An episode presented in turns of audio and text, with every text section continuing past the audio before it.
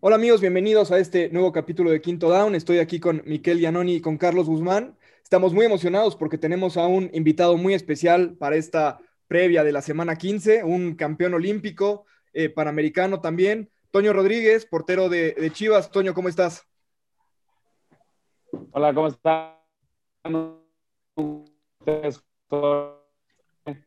Miguel, Charlie, un, aquí a hablar un poquito de NFL.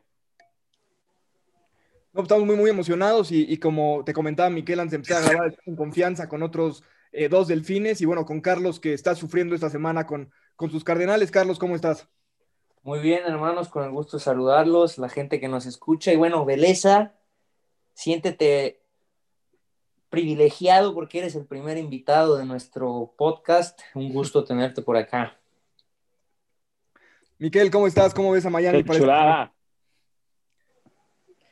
Todo muy bien, muchachos. Muy, muy contento, muy emocionado de tener a Toño acá, un aficionado de Miami más.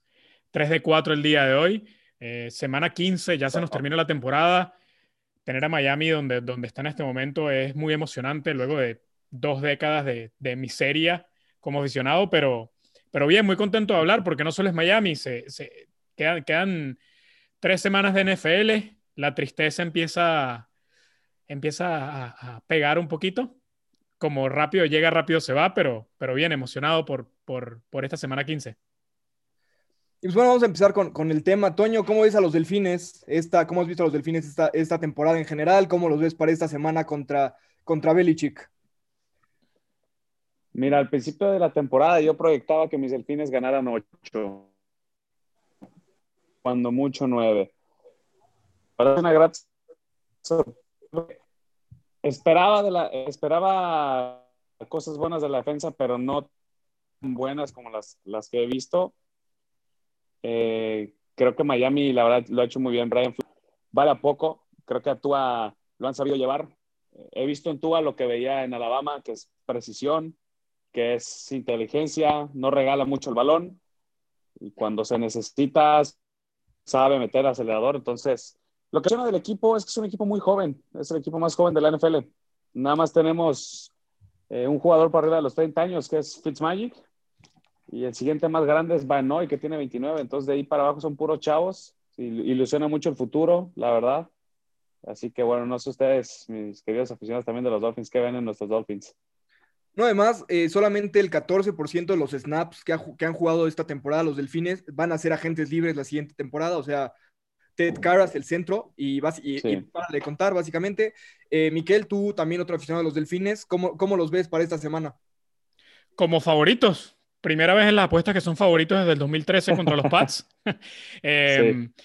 Y si Miami gana, otra estadística que, que cuando uno empieza a ver, y a mí te das cuenta de lo que han sido estos últimos 20 años con los Pats. Si Miami le gana a, New, a Nueva Inglaterra este fin de semana, es la primera vez desde el 2002 que Miami va a terminar fuera de playoffs. Sí, y que Miami va a terminar con mejor récord que, que, los Pats.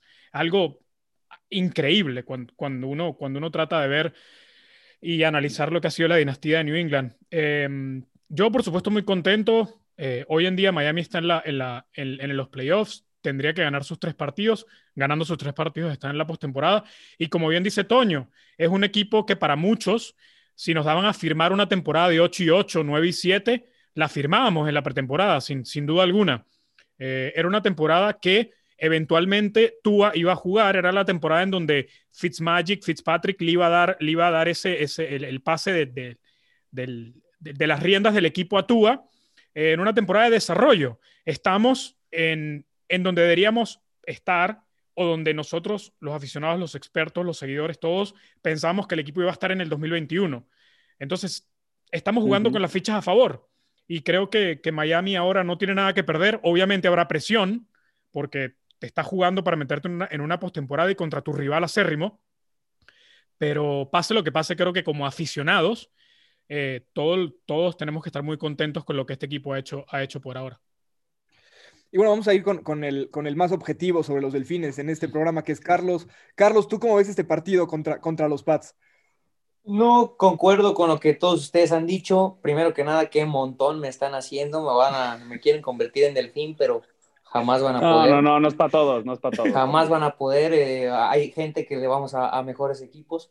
Eh, pero no, eh, creo que Miami nos ha sorprendido a todos. Como bien lo comentan, creo que esperábamos más un, un equipo a futuro que a presente. Y creo que hoy en día Miami es un buen equipo. Y como bien lo dice Toño, con un futuro que ilusiona a cualquiera. Tienen muchísimos picks.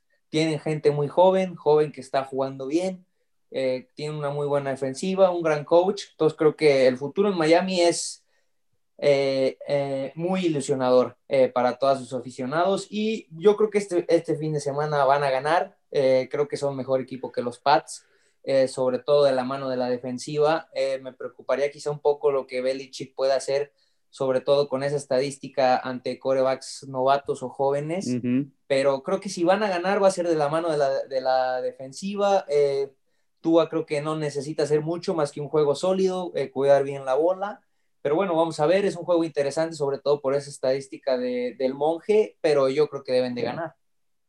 Y bueno, siguiendo hablando con, con los equipos de, de, la conferencia americana, antes de que todos nuestros escuchan piensen que este es un programa solo de los delfines, está muy cerrada la conferencia americana, ¿no? Eh, solamente hay un equipo, eh, por ejemplo, de, de, la americana solamente han sido eliminados, más bien, perdón, de la americana se han eliminado ya cinco equipos, solamente uno de la nacional, pero está muy cerrado. O sea, Raiders con la derrota de ayer casi queda fuera de playoffs, se, se, se complica muchísimo su situación. Eh, Broncos y Patriotas con una victoria de Miami esta semana quedan ya también fuera de playoffs, pero está ahí este Baltimore, ¿no? Que está peleando el, lugar. Y empiezo contigo, Carlos. Eh, de los equipos que están en la americana luchando por esos lugares de comodín, Miami, Indianapolis, eh, los Browns y Baltimore, eh, ¿cuál crees que quede fuera de, de la postemporada? Híjole, me, me, parece que está bastante parejo. Eh, creo que son buenos equipos. Eh, creo que por ahí Ravens, con todo lo que sufrió, regaló quizá un poco de más. Y creo que hoy verdaderamente está en riesgo su puesto en playoffs. Eh, pero son un equipo que puede ganar los partidos que le quedan. Eh, Colts me parece también un gran equipo. Los Browns también, pero siguen siendo los Browns. Habrá que verlo. Creo que esta semana es una semana importante para todos ellos y creo que están en un punto donde cualquier derrota les puede salir muy, muy cara. Carlos, para ti, ¿quién es el, el que se queda sin silla al final de la, de la, temporada? Qué difícil me la pones, ¿eh? pero me voy a atrever a decir que Baltimore se queda fuera. Baltimore fuera. ¿Para ti, Toño? Mira, te voy a responder desde el corazón de un, de un Dolphin. Para mí, yo no veo a Baltimore perdiendo ninguno de sus últimos tres porque le queda el calendario más fácil. Baltimore es un equipo sólido, pese a que tiene una visita en Pittsburgh. Eh, creo que va a ganar dos juegos y con dos está adentro. Yo creo que los Browns, como bien dijo Charlie, los Browns van a terminar siendo los Browns. Siento que pueden perder este lunes por la noche y les queda su coco más grande que son los Steelers. Y, y bueno, yo, yo veo a Miami sufriendo, pero ganando este domingo. Veo a Miami ganando las Raiders y, híjole, Búfalo no lo veo claro, pero bueno, con ese eh, con esos supuestos me entraría quedaría fuera Browns creo que Browns queda fuera y te voy a decir quién también está de acuerdo contigo que Browns va a ser un Browns y es Miquel que es el gran amigo de Baker claro, Mayfield sí, terrible. Mi mariscal de campo favorito eh Baker Mayfield Creo que ya me arrepentí porque aquí viendo el calendario de los Ravens queda Jacksonville, Gigantes sí. y Cincinnati. Como no, pues ya. Sueño, Comenzamos, no ¿quieres, ¿quieres parar y comenzamos a grabar otra? ¿Va de nuevo? Ravens va a quedar 11-5. Sí, Los Ravens sí, sí. ya no pierden. A menos que la Marta tenga que ir al baño de nuevo. Eh, eso es probable. En los cuatro cuartos, ¿no? Sí. sí, igual, yo creo que, que, los Browns son los que quedan fuera y por ahí tenemos nuestros bold predict, eh, predicciones bold al final sí. eh, y comienza con, con, con, que los Browns creo que van a perder contra los Giants este, este ¡Oh, domingo. Miami! Los pusieron en prime time, los movieron a prime time a ver si a Baker nos, las luces no se, le, no se les hacen ahí la presión. Pero, pero sí es un cierre, un cierre de temporada que, que, que de nuevo, que, que, Miami esté metido en el medio es, eh, ilusiona. Y, y, que la FC está tan, tan, tan cerrada también ilusiona para un, para un ah, gran, gran cierre de, de año. Eh, y para cerrar el tema de los Dolphins contra los Pats, creo que, que, que la victoria pasa por parar a Cam, ¿no? En la, en la semana 1, eh, Cam nos corrió por encima, obviamente es otro equipo uh -huh. de Miami distinto, Eh, Cam es el tercer mariscal de campo con más acarreos en la NFL. Y, pero no puede pasar la bola. Y New England no tiene juego aéreo. Miami tiene el mejor juego aéreo de la, de la NFL, en, defensa, por supuesto. Y si podemos parar a Cam, si los, si los apoyadores pueden hacer un buen trabajo y la línea defensiva puede hacer un buen trabajo deteniendo la corrida, los intentos de corrida de, del mariscal de campo de New England, creo que es una victoria, no voy a decir caminando, pero no tan complicada como, como las apuestas dicen y Miami debería tener sin problemas resolver este partido. Sí, yo tengo la pequeña duda del monje, porque si ves las estadísticas de, de Belichick contra quarterbacks novatos, sí. es, es, complicado. Vimos Justin Herbert que está brillando la liga, lo decoran 45-0 en su casa. Entonces, eh, yo no creo que Miami la vaya a tener tan fácil, pero sí veo a Miami ganando por su defensa y porque tenemos a un gran pateador. La verdad. Con, con, respecto a eso, eh, hay, también lo que tenemos a favor es que Brian Flores conoce muy bien a, Belichick, ¿no? Sí. Y normalmente, a mí esas estadísticas de, de Belichick contra mariscales de campo novatos, creo que también son un poco maquilladas en el sentido de que cuando un mariscal novato está jugando es porque el resto del equipo es malo o es mm, de, de, de averaje para abajo. Eh, porque los Chargers, honestamente, no sé si es porque Anthony Lynn no es, el, no es un gran entrenador en jefe, que creo que se va a quedar sin trabajo, por cierto. Eh, pero este es el mejor equipo con un mariscal novato al que jamás se ha enfrentado Belichick. Entonces creo que, que Tua lo que tiene que hacer es minimizar los errores y, y no debería tener problemas. Eh, hoy estaba escuchando a, a, un ex, no recuerdo, no recuerdo el nombre, eh, un ex eh, defensivo de los Pats en ESPN, hablando de cómo, un, de cómo la defensa de New England y cómo Belichick... Rob Ninkovich. Ninkovich. Y él explicaba un poquito, gracias Toño, cómo, cómo ellos mismos dejaban que el, que, el, que el, mariscal de campo novato fuera el que tuviera que tomar la decisión, ¿no? Uh -huh. No vamos a mostrar nada de las lecturas, que el mariscal de campo sea el que tenga que tomar la decisión luego del snap. Y tú, tú, tú, tú un mariscal de campo que ha demostrado que, no, que, que es muy, muy tranquilo, toma decisiones rápidas y la verdad, la verdad no creo que, que esa estadística aplique para contra, contra New England, pero bueno, hay ya que darle está ganando el corazón. Ya nos está, ganando, está el ganando, el corazón, Nos está ganando el corazón, pero, pero ¿qué, qué, qué quieres que te diga? Están eh, los eh, números, papi. Tú no eh, entrega el balón. Así mismo, después de 20 años, déjame ser feliz, Carlos. Sí, sí, por favor. Pero bueno, antes de, que, antes de que Carlos aquí se nos vuelva patriota, solo para hacer, para hacer contra, este, Carlos, tus cardenales se juegan la vida esta semana. Están en el último lugar de que califica playoffs de la Nacional. Siete ganados, seis perdidos y tienen un partido contra unas águilas que pues han tenido una muy mala temporada, pero que la, semana pasada demostraron que pueden aspirar a playoffs todavía en esa pésima división.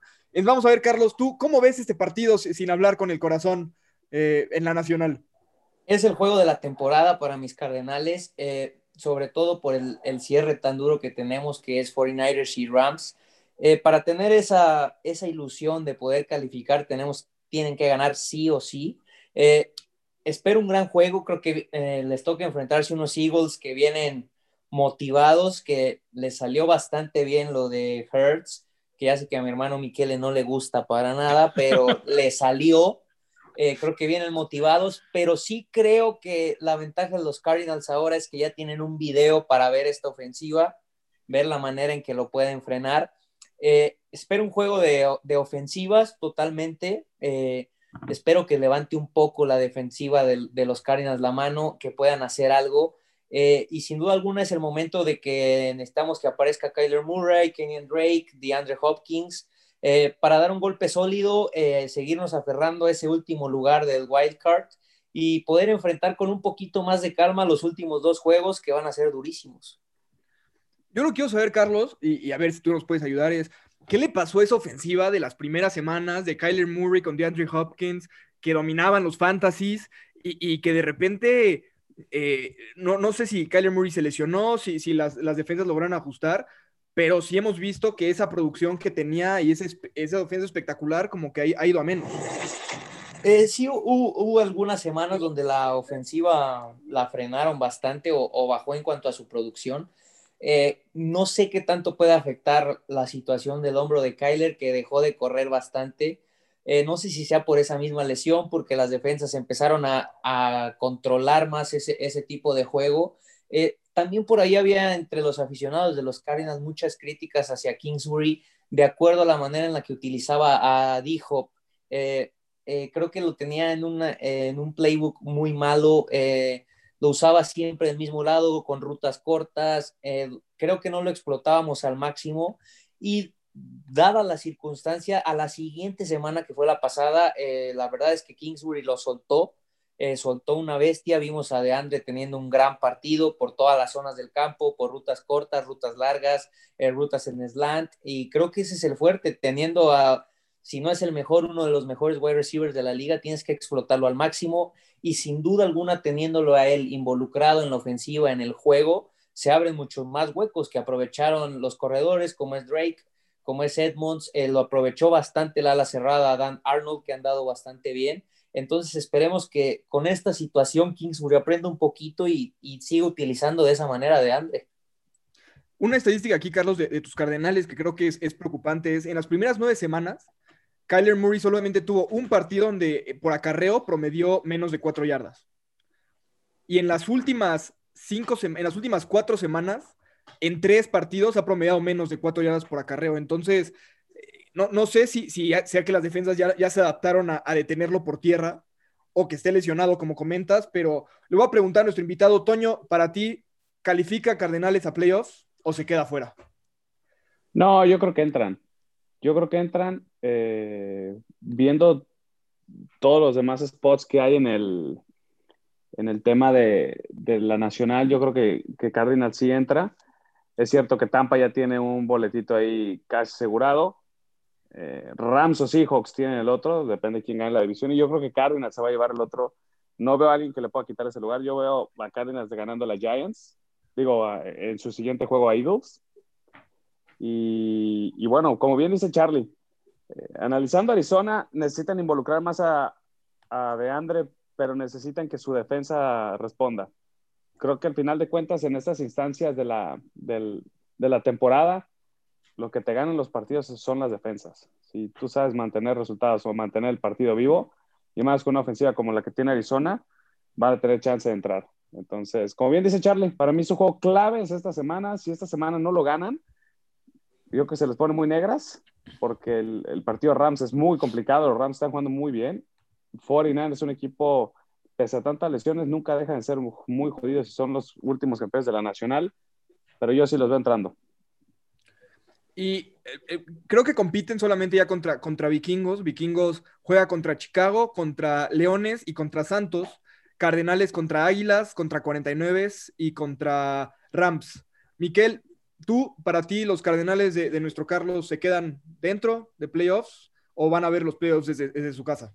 No, dentro, y, más que todo pasa por el calendario, ¿no? Y creo que ya lo peor de, de, lo que tuvo Kyler Murray pasó. Eh, no sé si le hago la pregunta a Carlos, si fue un bajón. Eh, yo creo que Kyler Murray tenía que tener un problema físico, porque hubo dos partidos, como ya Jorge daba la estadística, los últimos tres partidos ha tenido los peores promedios de acarreo en, en lo que va de, de, la campaña. Pero como, como ya usted lo, lo mencionaba, ¿no? Eh, tienen un partido muy accesible contra los Eagles, contra Jalen Hurts, que para mí es un mariscal de campo que no va a triunfar en la NFL. Es otro un Tyson Hill 2.0. Creo que, como lo decíamos, en la NFL, por muy móvil que seas, para ganar partidos tienes que eh, poder ganar y lanzar desde el bolsillo. Así es, Toño. Y mm, y Vikingos y Chicago, como tú bien dices, Jorge, se enfrentan. Ahí uno de los dos va a perder y Arizona ganando ya le sacaría dos partidos al, perdedor entre Minnesota y Chicago. Entonces, eh, son dueños de su propio destino y con un calendario favorito. Y, seamos claros, con el mejor mariscal de campo, lo, hemos, explicado y lo hemos hablado mucho. Eh, a la hora de definir, bueno, al menos yo lo veo de esa manera, a la hora de definir entre equipos que están muy parejos, la pregunta es, ¿en qué dupla confías más? ¿En qué dupla de, de, de, mariscal de campo y entrenador en jefe confías más? Yo creo que, la, que Kyler Murray es el mejor mariscal de campo de ese grupo de equipos que están peleando por ese séptimo puesto y por eso le doy el beneficio de la duda a Arizona. Y bueno, realmente la, la, conferencia nacional ya está casi definida. Eh, Packers, Santos ya, ya, ya tienen lugar en playoffs asegurado. Eh, los Packers incluso ya son campeones divisionales.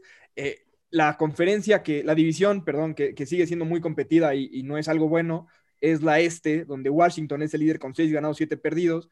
Eh, donde todavía Dallas puede calificar, tiene cuatro ganados, nueve perdidos, Águilas después 4-8-1 y Gigantes 5-8. Creo que, creo que está entre Gigantes y, Washington, al menos que Águilas dé la gran sorpresa.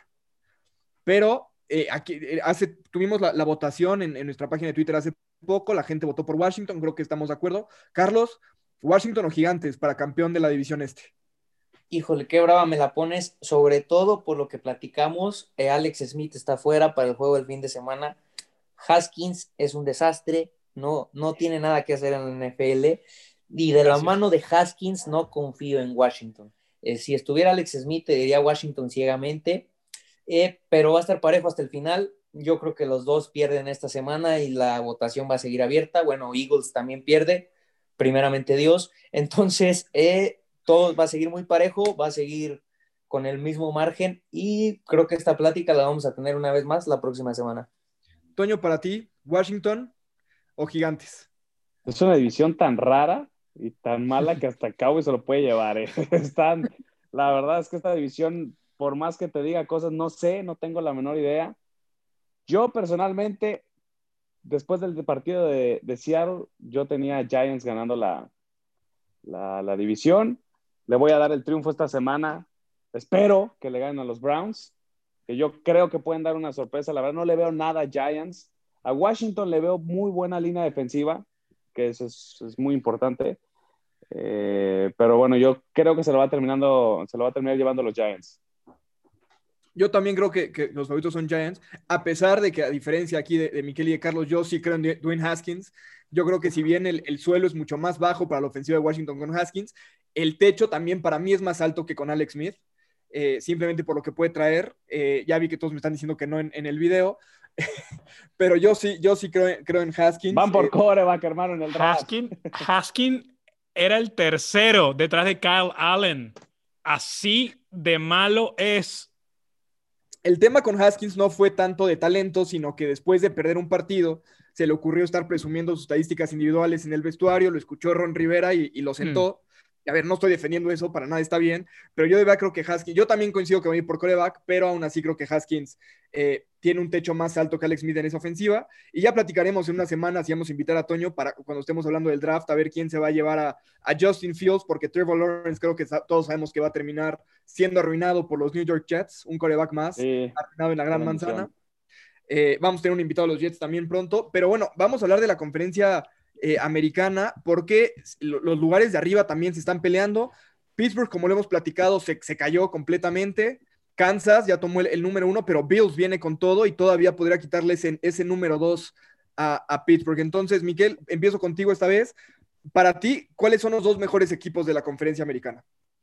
Creo que, y está muy claro, es Kansas City y Buffalo. Em, recuerdo que esta conversación la hemos tenido mucho, sobre todo con los Steelers, cuando los Steelers estaban invictos y tenían el número uno, el sembrado número uno, hablábamos de que los Steelers eran una, era, era puro humo, ¿no? Eh, tenían un calendario muy fácil, eh, tuvieron un calendario muy fácil. Eh, Big Ben ha venido en retroceso, los 38 años le están pegando sin duda alguna. Es un equipo que simplemente, yo no sé si es que no confían en James Conner, yo no sé si no, si no tienen otras opciones para correr, pero es un equipo que simplemente decidió abandonar la carrera. Eh, nosotros vamos a lanzar, lanzar, lanzar. Siete acarreos hace un par de semanas. James Conner ha tenido una, temporada fatal. Es un equipo que está dependiendo mucho de Big Ben. La lesión de Bob Dupree ha sido peor de lo que, de lo que pudiéramos imaginar. Creo que es un equipo que viene en, caída. Va a estar en los playoffs, por supuesto, pero creo que no va a poder aguantar ese sembrado número 2. Y mm, sin duda alguna, hoy Buffalo y por supuesto Kansas City, que es el favorito absoluto de toda la NFL, son los, son los, el 1 y 2, en mi opinión. Carlos, ¿coincides? Kansas City creo que lo tenemos todos fijos como número uno, no solo de la americana, sino de toda la NFL. Y yo voy a poner de número dos a mis Titans de toda la vida. Eh, creo que de la mano del tractorcito Henry eh, veo un equipo muy sólido, con un juego terrestre muy, muy fuerte, con un coreback sólido a secas, que no se mete en problemas, que puede manejar bien el partido eh, con buen, un buen cuerpo de wide receivers, buenas alas cerradas, quizá la defensiva sí les falta, pero creo que son un equipo que si te llegan a establecer el juego terrestre a la mano de Derrick Henry, vas a batallar muchísimo. Eh, lo comentábamos antes, en estos tiempos de frío, creo que Henry es simplemente una, una máquina imposible de detener y veo un equipo muy fuerte de cara a los playoffs. Toño, ¿coincides? Yo me quedo igual con Charlie. Creo en el talento que tiene Buffalo. Eh, es un equipo muy bien balanceado, tiene muy buena defensiva, tiene muy buena ofensiva también. Pero, como bien dijo Charlie, para los playoffs se necesita un muy buen ataque terrestre y Derrick Henry, no hay corredor, sobre todo en frío, que, que lo haga mejor que él, ¿no? Sabemos que, que su head coach también tiene eh, esa escuela de New England y, y sabe manejar muy bien. Lo vimos el, el playoff pasado, el año pasado llegaron hasta la final de, de conferencia contra Kansas, llegaron a tener una ventaja de 10 puntos pero bueno, yo no veo quién le pueda competir y quién puede detener a esa tremenda ofensiva de los Chiefs. Yo no veo cómo, así que, bueno, para mí son esos dos, pero sí pongo muy por encima a, Kansas y al igual que, como dijo Miquel, Pittsburgh tenía un calendario muy sencillo. Uno de mis primos es muy fan de, Steelers y él me ha leído muy bien a ese equipo y él, él me, me, lo decía, ¿no? Este equipo tarde que temprano se va a caer porque no es lo que el récord dice. Entonces, bueno, vamos a esperar también es importante el ADN ganador y la verdad es que Pittsburgh lo tiene. Entonces tampoco me duermo con ellos. Yo, yo coincido con, con Miquel de, Buffalo y como número dos y Kansas como número uno. Creo que sí, Kansas es el favorito. Lo que creo que le puede complicar a Kansas es el frío, porque lanzar el balón en, en, en, frío, es un mundo completamente distinto que lanzarlo en, calor.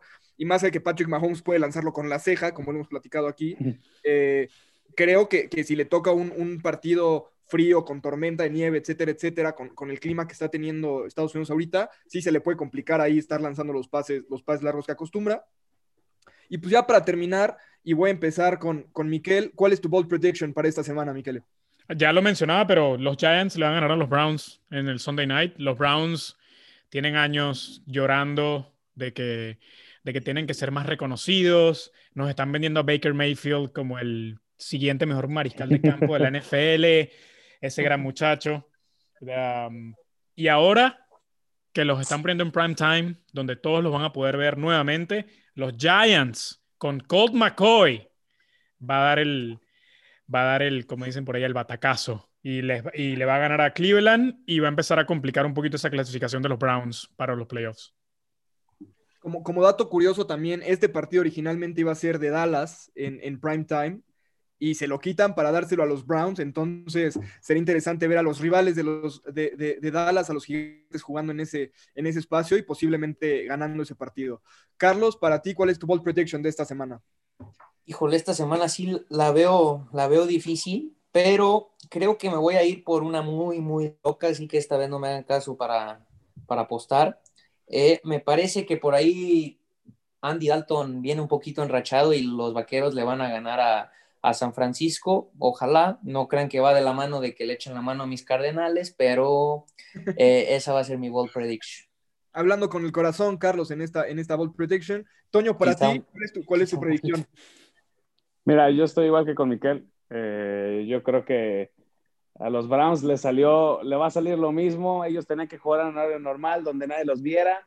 Vienen de una derrota muy fea en Monday Night, donde prácticamente pudieron haber amarrado el, el boleto, el comodín, incluso seguir peleando por su título divisional. Nos jodieron la vida los fans de los Delfines con esa mendiga derrota. Pero yo creo que esa les va a pegar en el, tema anímico, ¿no? Yo creo que los Giants van a dar una sorpresa grande.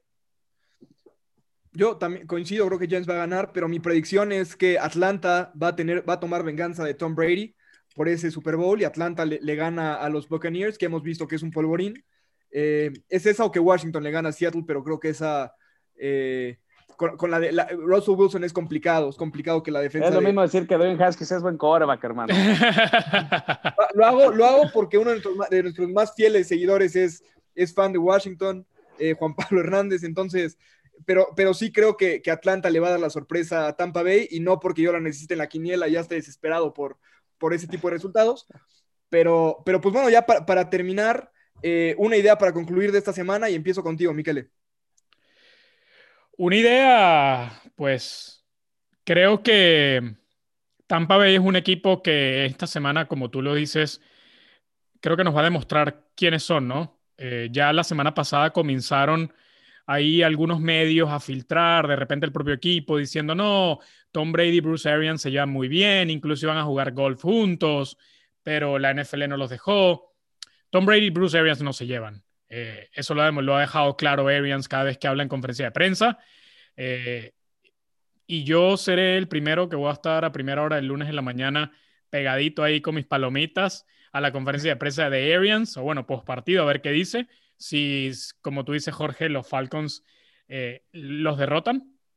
En una conferencia de la NFC que la verdad, ningún equipo, ningún equipo me genera, me genera confianza, me genera, ningún equipo me parece que, puede, que le puede pelear a Kansas City en un, en un potencial Super Bowl, ningún equipo me genera que le pueda pelear a Buffalo, que le pueda pelear al tope de la AFC. Eh, quizás solo Green Bay con por Aaron Rodgers, pero en un Super Bowl no vas a tener esa, esa ventaja del clima quizás que pueda tener con, con Lambo, ¿no? Si Green Bay agarra ese sembrado número uno. Así que va a ser un, buen, un buen fin de semana, semana 15, para ya eh, demostrarnos de qué están hechos los equipos y por supuesto esperando que Miami con la presión de ganar a los Pats, por la presión histórica, por la presión de meterse en los playoffs, puedan, puedan conseguir eso, ¿no? Y dar un golpe a la mesa importante y que ya los críticos de Tua, porque cada vez que Herbert juega, parece que, están más enfocados en criticar en, lo que Tua no es Herbert que lo que puede hacer Herbert y ya me están rompiendo las pelotas. Perdón. Herbert mejor que Tua y te lo he dicho siempre, Toño, siempre. No, por favor. Jamás. Regálanos. mira, tú, tú Regálame uno de sus receptores, güey. Uno. No, al corredor, a Eckler, nada más. corredores. Tua no tuvo Parker, Grant, Preston Williams, tres corredores contra Kansas y casi le saca el juego a Muy bien, Gra Rocky of the year. Rocky of the year. La tiene muy fácil, Herbert. Dame esa ofensiva, güey. Tú estás por esos números, güey. Pero sin tantas intercepciones, güey. Es, esto, esto, este debate se lleva, digo, lleva creo que ya tres, cuatro, cinco semanas en Twitter. Yo también creo que si pones a Herbert con Miami, no, no tendrías lo que hace Tua, y si pones a Tua en, Los Ángeles, sí tendrías lo que hace Herbert y más. Yo sí creo que es mejor coreback Tua. Eh, simplemente creo que tiene una mucho mejor lectura y cuida mucho más la bola que Herbert. Lo que tiene Herbert es que tiene un brazo, tiene un cañón de brazos, eso lo, lo, reconocemos todos. Pero bueno, Carlos, ya después de que dijiste semejante, semejante error, ¿no? Tua tiene mejor coach que Herbert también. Pero las armas, Carlos, las armas no tienen nada. No tiene nada. Dame las armas, papi, estoy en playoff, estaría peleando el título divisional. Las va a tener, las va a tener. Por eso, papi, a mí dame tiempo. Yo, yo no, no, creo que Herbert pueda ir a Arizona y ganarle ese partido a Kyler Murray. ese día nos ganaba cualquier coreback. No teníamos defensa, no teníamos defensiva, no teníamos corner, no teníamos safeties. Se lo dije a Toño antes del partido. Miami va a ganar. tampoco, Beleza, no tenemos corredores. Se nos lesionó Preston Williams también. No importa. Llegó tú a papi. Prefiero no tener corredores que no tener defensiva. Si de por sí somos malos, imagínate sin los titulares. Pues mira, la semana pasada contra, contra Kansas City, Miami jugó sin sus dos linebackers titulares. Bastante bien. Robert y Sin tres corredores, bastante sin tres corredores. Gesicki, Gesicki, bro. No, Tua bastante bien. Y, sin su mejor línea ofensivo, que es Eric Flowers, también estuvo, estuvo ausente y aún así se quedaron a seis puntos. pero, pero bueno, Carlos, para, para, ¿cuál es tu idea para terminar antes de esta semana? No, yo creo que va a ser una semana donde los equipos que están peleando playoffs van a dar un paso sólido. me parece que la mayoría o casi o todos deberían de ganar. Y como lo dije antes, creo que el que dé un pequeño resbalón en estas semanas le puede costar bastante caro. Pero la verdad es que sí veo partidos donde los equipos contendientes deberían de ganar. No creo que haya muchas sorpresas esta semana. Y bueno, eh, a paso firme rumbo a los playoffs y, habrá que ver eh, semifinales de fantasy. Toño, eres un desastre en el fantasy. Eh, Confía en Siki, güey. Semifinales, estamos compitiendo. Pero bueno, ojalá y, y, todos se puedan colar a la final. Toño, muchas gracias por estar aquí. Tu idea para concluir eh, esta semana. Bueno, mi idea sería, señores, prepárense, abróchense los cinturones y pónganse al filo de la butaca que la americana ese boleto por el comienza a poner sabroso. Creo que va a ganar Miami, creo que va a ganar Baltimore, creo que va a perder Cleveland y se van a poner con el mismo récord a falta de dos jornadas. Entonces va a estar muy bueno. No creo que Houston le pueda ganar a Indianapolis. Me encantaría, o bueno, no sé, cualquiera de las dos me pone contenta porque si Houston pierde, me asegura casi un top 10 pick para mis Dolphins. Y le puedo llevar a Devonta Smith, su receptor favorito de Alabama, y ahora sí Por agárrense. favor, por favor, un receptor. Pero yo, yo, esa va a ser mi línea. Van a ganar esos y nos vamos a poner en un cierre precioso de un, de un boleto por el comodín en la americana. Yo para, para terminar, creo que, que Kansas City le va a ganar por más de 15 puntos a los Santos con un Drew Brees que regresa de la Mm. lesión. Opa. Creo que no, no, no te puedes recuperar de tantas costillas rotas y un eh, pulmón perforado tan rápido y creo que regresar a este partido contra Kansas City le puede costar caro a, a Drew Brees, que sabemos que ya es casi su última temporada, casi es un hecho. Pero pues bueno, con eso, con eso nos despedimos. A nombre de Miquele, de Carlos. Toño, muchísimas gracias por estar aquí. Esta es tu casa y cuando quieras regresar a, a echarle en cara a Carlos que Tua es, es mejor coreback que Herbert, estás más que invitado. Muchísimas gracias. Y pues que tengan una muy buena semana todos y, y suerte en, en el fantasy. Muchas gracias a ustedes, que Dios los bendiga y mucho éxito. Cuando gusten, ya saben, aquí estoy. Y si quieren escuchar que me dé un tiro con Charlie, no se preocupen, cualquier día de la semana. Van a hacer que termine siendo odiado en la ciudad de Miami, no es así.